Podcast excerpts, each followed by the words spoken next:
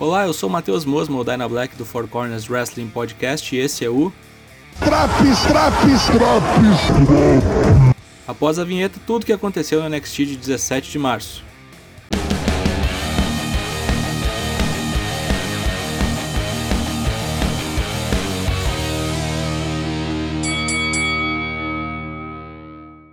Programa começa com o Finn Balor dizendo que matou todos que se colocaram no seu caminho e vai fazer o mesmo com Karrion Cross. Juntamente com Scarlett, o careca vai ao ringue para encarar Balor. Após uns mind games de Scarlett com Balor, aparece na rampa a dupla de campeões Danny Burch e Oney Lorcan, que desafiam os dois lutadores para uma luta valendo o título. Balor e Cross aceitam o desafio para formar essa improvável dupla. Austin Theory e Dexter Loomis foi uma luta bacana, com Theory dando um pouco de trabalho para o nosso nobre Adalto mas no final, triunfo do mudo com um estrangulamento.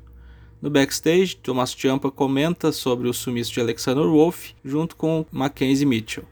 E ele promete que no final da noite nem Marcel Bartel nem Fabian Eichner vão dar para o cheiro também. Como podemos perceber, nem sinal de Timothy Thatcher, um forte indício de que ele foi um dos quarentenados pelo Covid-19, da mesma forma que Alexander Wolf.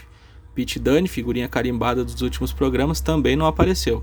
E também não tivemos as aias Swerve Scott contra Leon Ruff que estava programado. Pelo visto, a vaca deitou no Performance Center. Adam Cole corta uma promo no ringue dizendo que não precisa de Kyle O'Reilly. Regal diz que ele não está apto para lutar, pois ele está machucado, então Adam Cole pode tirar o cavalinho da chuva que não vai pegar Kyle de porrada. Nisso, Kyle aparece no telão e diz que vai fazer Adam Cole pagar pelo que ele fez com os 11 anos de amizade jogada fora. Cole fica puto da cara e diz que vai caçar Kyle por onde ele estiver. Após serem entrevistadas, Shotzi Blackheart e Amber Moon são desafiadas por Alia e Jessica Mea, da Robert Stone Brand, para uma luta na semana que vem. Brizango enfrentou o legado del Fantasma em uma boa exibição. Apesar do bom trabalho da dupla de faces, quem triunfou foi o mal trajado na figura dos mexicanos. Assim que a luta acabou, Santos Escobar foi ao ringue cortar uma promo dizendo que tem ouvido falar muito sobre Jordan Devlin, mas que ainda não o viu.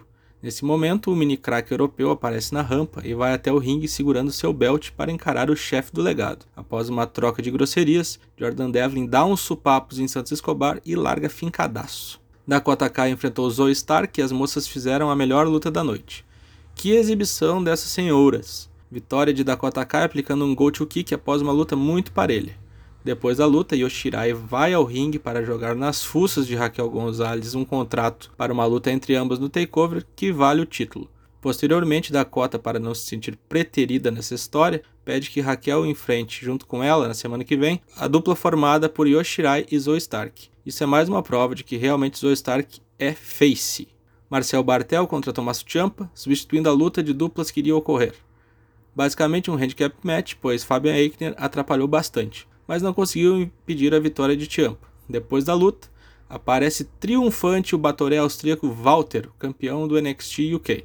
Ele brutaliza Ciampa e a Imperium triunfa vitoriosa sobre um inerte careca. Nas ruas, William Regal descobre que Adam Cole e Kyle O'Reilly estão numa briga de trânsito, em que até a cana está envolvida. Adam berra dizendo que Kyle tentou jogar ele para fora da pista, um verdadeiro atentado.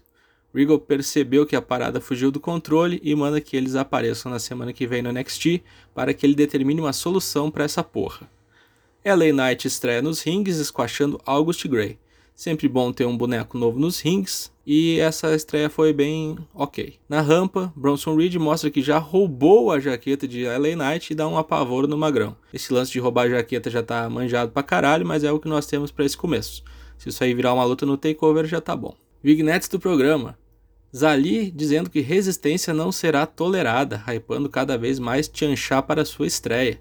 Tivemos também o pessoal dos Grizzle Young Veterans jurando vingança contra o MSK, que na semana passada passou o carro em cima deles. Danny Burch e Oney Lorcan contra Finn Balor e Karrion Cross pelo título NXT de duplas. A luta ocorria normalmente até que Danny Burch se machuca gravemente após um Sling Blade de Balor fora do ringue, e então a luta vira uma espécie de handicap match, com Oney Lorcan tendo que agir sozinho.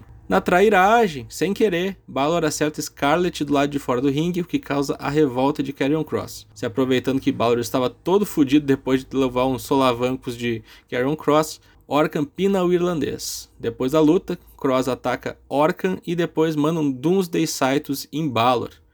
Quando estava sendo colocado numa chave de submissão, Scarlett vai lá dar uma aliviada pro Balor, mas é apenas para distrair ele e deixar que seu marido mande um cotovelaço na nuca do campeão. Trocinho bem meia bomba e enjambrado ficou um programa muito abaixo da média das últimas semanas.